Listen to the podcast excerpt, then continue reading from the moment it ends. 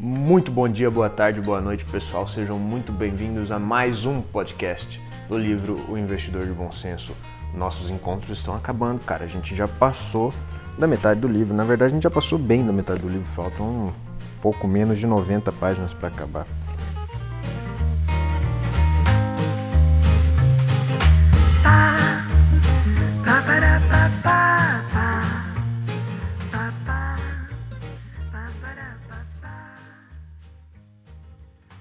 Então, os capítulos que veremos hoje é o capítulo 11 e 12 do livro, o 11, Regressão à Média, e o 12, Em Busca de Conselhos para Escolher Fundos, olhe antes de saltar. Vamos nessa, capítulo 11, Regressão à Média, ele já começa falando vencedores de hoje, perdedores de amanhã. E aí ele começa falando de um erro que muitos investidores cometem ao escolher fundos ativos. Eles normalmente preferem fundos com um rendimento melhor no curto prazo, nos últimos dois, três anos, do que no longuíssimo prazo. Fundos com bom desempenho no longo prazo normalmente não têm um, um, um retorno muito grande, muito positivo que as pessoas gostem. Fundos de, que têm um desempenho muito bom no curto prazo, normalmente as pessoas olham com mais clareza e mais benefícios, o que é um erro muito comum. E aí ele fala que existe um estudo pela Morningstar, que é uma, uma revista de investimentos aí, que ela ela classifica os fundos de investimento ativos em estrelas. E aí, normalmente as pessoas investiam nos fundos que tinham quatro ou cinco estrelas, mas elas esqueciam que esses fundos só tinham essas quatro ou cinco estrelas por conta de desempenhos recentes. E aí, a regressão à média batia nela. E o que é regressão à média? E aqui eu vou trazer conceitos de um livro chamado Rápido e Devagar. Eu não sei se você já leu, mas é uma recomendação, fica a minha recomendação porque é um livro sensacional. Regressão à média é, quer dizer que quando um fundo ou alguma coisa, qualquer área da vida, está indo muito mal, está tendo insucesso, necessariamente e na maioria das vezes, ou seja, na maioria das vezes quer dizer que a gente pode apostar com alguém dinheiro, que a gente vai sair vitorioso, é que quando essa pessoa está tendo esse insucesso, no futuro ela tende a voltar à média e ter uma época de sucesso. A mesma coisa acontece quando, pessoa, quando alguma coisa está tendo muito sucesso. Não pessoas, mas algumas coisas, tipo investimentos. Alguma época a gente pode apostar dinheiro em que a maioria vai retornar à média e ficar nessa média. Isso significa regressão à média. No livro Rápido e Devagar, do Daniel Kahneman, ele traz um exemplo do, dos militares, pilotos de aviões. Eu não sei as nomenclaturas militares, mas tinha, vamos supor, um sargento lá na Força Aérea Brasileira. E aí esse sargento ele gritava com aqueles pilotos que faziam alguma coisa errada, mas uma coisa bem errada mesmo. E ele gritava e xingava muito eles. E os que faziam coisas certas, ele elogiava. E aí ele chama, ele é um exemplo, né? ele chama o Daniel Kahneman e fala: Olha só, esse cara aqui, eu vou elogiar o que ele fazer agora, porque ele vai fazer uma coisa boa. Aí ele ia lá, é, pilotava o avião, né? Fazia a coisa certa e o militar elogiava, o sargento elogiava. Aí tinha um cara que estava começando. Olha só esse aqui que está começando, esse piloto. Eu vou gritar com ele, porque ele vai fazer alguma coisa errada. E muito errada. E dito e feito. O piloto pilotava o avião, fazia alguma coisa errada ou outra ali e o sargento descia a lenha nele. Gritava com ele e falava: Agora olha só como eles vão se sair. E de novo, o cara que já era mais experiente pegava o avião, pilotava de novo e cometia um erro. Ou seja, ele tinha ido muito bem na primeira e na segunda não tão bem assim.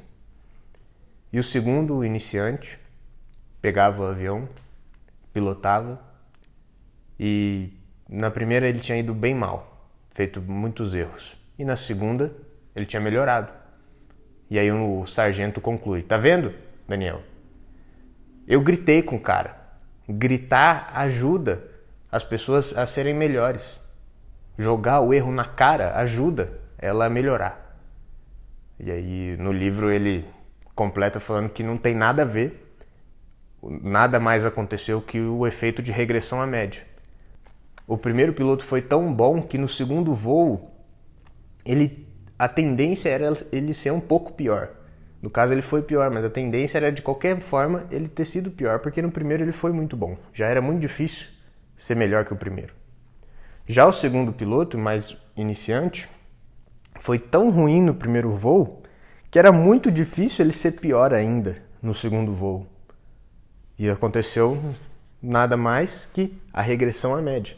O cara foi tão ruim no primeiro voo que no segundo voo ele só iria voltar à média e, consequentemente, ter ido melhor no segundo voo. Isso que é regressão à média, é um conceito bem simples de entender e eu trouxe uma historinha para vocês entenderem também. E aí ele fala que a gente pode concluir que a regressão à média exerce uma força muito poderosa no retorno dos fundos ativos. Eles derrubam o pressuposto da maioria dos investidores e consultores de que, a, de que a habilidade do administrador persiste por muito tempo. A maioria dos investidores parece acreditar que ela vai persistir mesmo, mas ela não persiste. Somos iludidos pelo acaso, como falo na Cintalep. Inclusive fica uma outra recomendação de autor aí na Cintalep, qualquer livro dele, é muito bom, mas é bem filosófico, antes que você compre e me xingue depois. E aí ele termina o capítulo 11 falando que as estrelas produzidas no setor de fundos ativos raramente continuam sendo estrelas. Geralmente elas se tornam meteoros. Estrela está lá em cima, né? Atrai muita gente e meteoro vai para baixo, porque volta à média. E se você ainda decidiu que você quer escolher fundos ativos, você tem que prestar atenção em algumas coisas. Ele falou que existem casos em que a habilidade do administrador do fundo e do assessor de investimentos está envolvida, mas seriam necessárias algumas décadas para saber se isso é verdade ou não. Sabendo disso, você tem que se fazer algumas perguntas para escolher fundos ativos. Isso se você decidiu escolher fundos ativos ao invés de fundos passivos.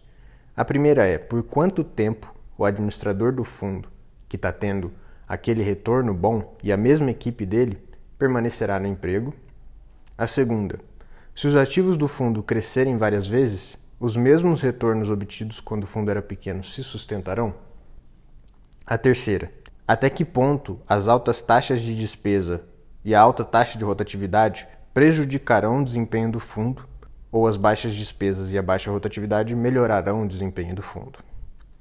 E a última, o mercado de ação continuará favorecendo os mesmos tipos de ações que tiveram desempenho bom nesse fundo ativo?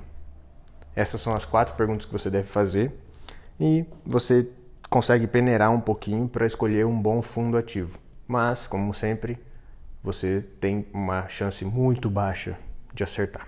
E aí ele termina também com um conceito do Daniel Kahneman, que ele fala que a regressão à média ela tem uma explicação, mas ela não tem uma causa. Simplesmente acontece. E o capítulo 12, bem curtinho também, bem rápido, ele fala sobre conselhos para escolher bons fundos ativos. Ele fala olhe antes de saltar. No capítulo 11, a gente entendeu que selecionar fundos de ações vitoriosos é como encontrar uma agulha no palheiro. Também aprendemos que selecionar fundos vitoriosos com base no desempenho de curto prazo tende a levar, se não ao desastre, à decepção. Sabendo disso, ele trouxe uma historinha aqui chamada O Desastre da Merrill Lynch. Merrill Lynch é uma das maiores gestoras de investimentos do mundo. Ela é uma gestora de investimentos sensacional, mas aconteceu algumas coisas com ela. E esse desastre da Merrill Lynch é na bolha.com, na bolha de 2000 das empresas da internet. E antes disso, um estudo da Fidelity, aquela gestora que o Peter Lynch trabalhou, trouxe que a Merrill Lynch ela ficou 18 pontos percentuais abaixo da média. O Goldman Sachs e o Morgan Stanley, que são outras concorrentes, ficaram 9 pontos abaixo da média. O Wells Fargo e o Smith Barney, que são grandes bancos, ficaram 8 pontos abaixo da média. E parte disso se deve ao fato de que o gestor de investimento, o assessor de investimento, ele precisa vender algo todo dia. Se não venderem, não sobrevivem. E aí que entra a Merrill Lynch. A Merrill Lynch ficou 18 pontos, 18% abaixo da média. Por quê? Por que isso aconteceu? Em março de 2000, a, em, as empresas.com estavam explodindo de, de crescimento. Apple, Amazon, tudo que tinha internet.com envolvido era sucesso garantido na época. Pensando nessa oportunidade de atrair novos clientes, a Merrill Lynch criou dois fundos, um chamado de Focus 20. A ideia era assim, presta atenção nessa ideia. Existia muito, fun, muito, existiam muitos fundos que tinham essa ideia assim, as 100 melhores ações de um gestor. O Focus 20 teve a ideia de se as 100 melhores ações do gestor já são boas, as 20 primeiras melhores são melhores ainda, né? E aí criaram um fundo com as 20 melhores ações das 100 melhores que o gestor escolhia. E o outro fundo era o Internet Strategies, que era com o objetivo de investir nas empresas.com. O Focus 20 atraiu 900 milhões de dólares e o Internet Strategies 1,1 bilhão de dólares, resultando em 2 bilhões de dólares no primeiro ano de disponibilidade dos fundos. Mas, como você já deve saber nessa época, a bolha.com deu no que deu. Empresas como Amazon e Apple caíram mais de 95%, a Amazon caiu 99%. No Internet Strategies, que foi o fundo que mais atraiu clientes, o prejuízo total foi de 86% até eles fecharem. Aqueles 1,1 bilhão de dólares que eles conseguiram no início do fundo despencaram para 128 milhões de dólares. Já no Focus 20, o prejuízo foi um pouquinho menor. Foi nada mais que 79%. E eles tinham conseguido captar 900 milhões na primeira no IPO, mas eles chegaram até captar 1,5 bilhões de dólares. E esses 1,5 bilhões de dólares viraram 82 milhões de dólares. Tudo porque eles souberam vender na hora que estava todo mundo falando sobre as empresas.com e badalando. Eram as únicas empresas que pareciam ter algum retorno na época. E aí ele traz dois conselhos para finalizar, para você escolher um bom consultor de investimentos e um bom fundo ativo. Você tem que levar em conta que você está pagando uma taxa justa pelo serviço do consultor. E se o seu consultor te recomenda fundos passivos, você pode sim estar escolhendo um consultor de investimentos muito bom e que sabe realmente o que está fazendo e que se preocupa muito com o seu dinheiro e não só com as comissões que ele recebe. Como de praxe, ele termina com Não acredite apenas em mim e traz William Bernstein, que já foi falado aqui quem é, mas ele é autor do livro Os Quatro Pilares do Investimento. E ele fala: você vai querer assegurar que seu consultor esteja escolhendo seus investimentos puramente pelo mérito dos investimentos e não com base nas recomendações e comissões. Se o seu consultor usa fundos de ações indexados e passivos, ele sim é um bom consultor.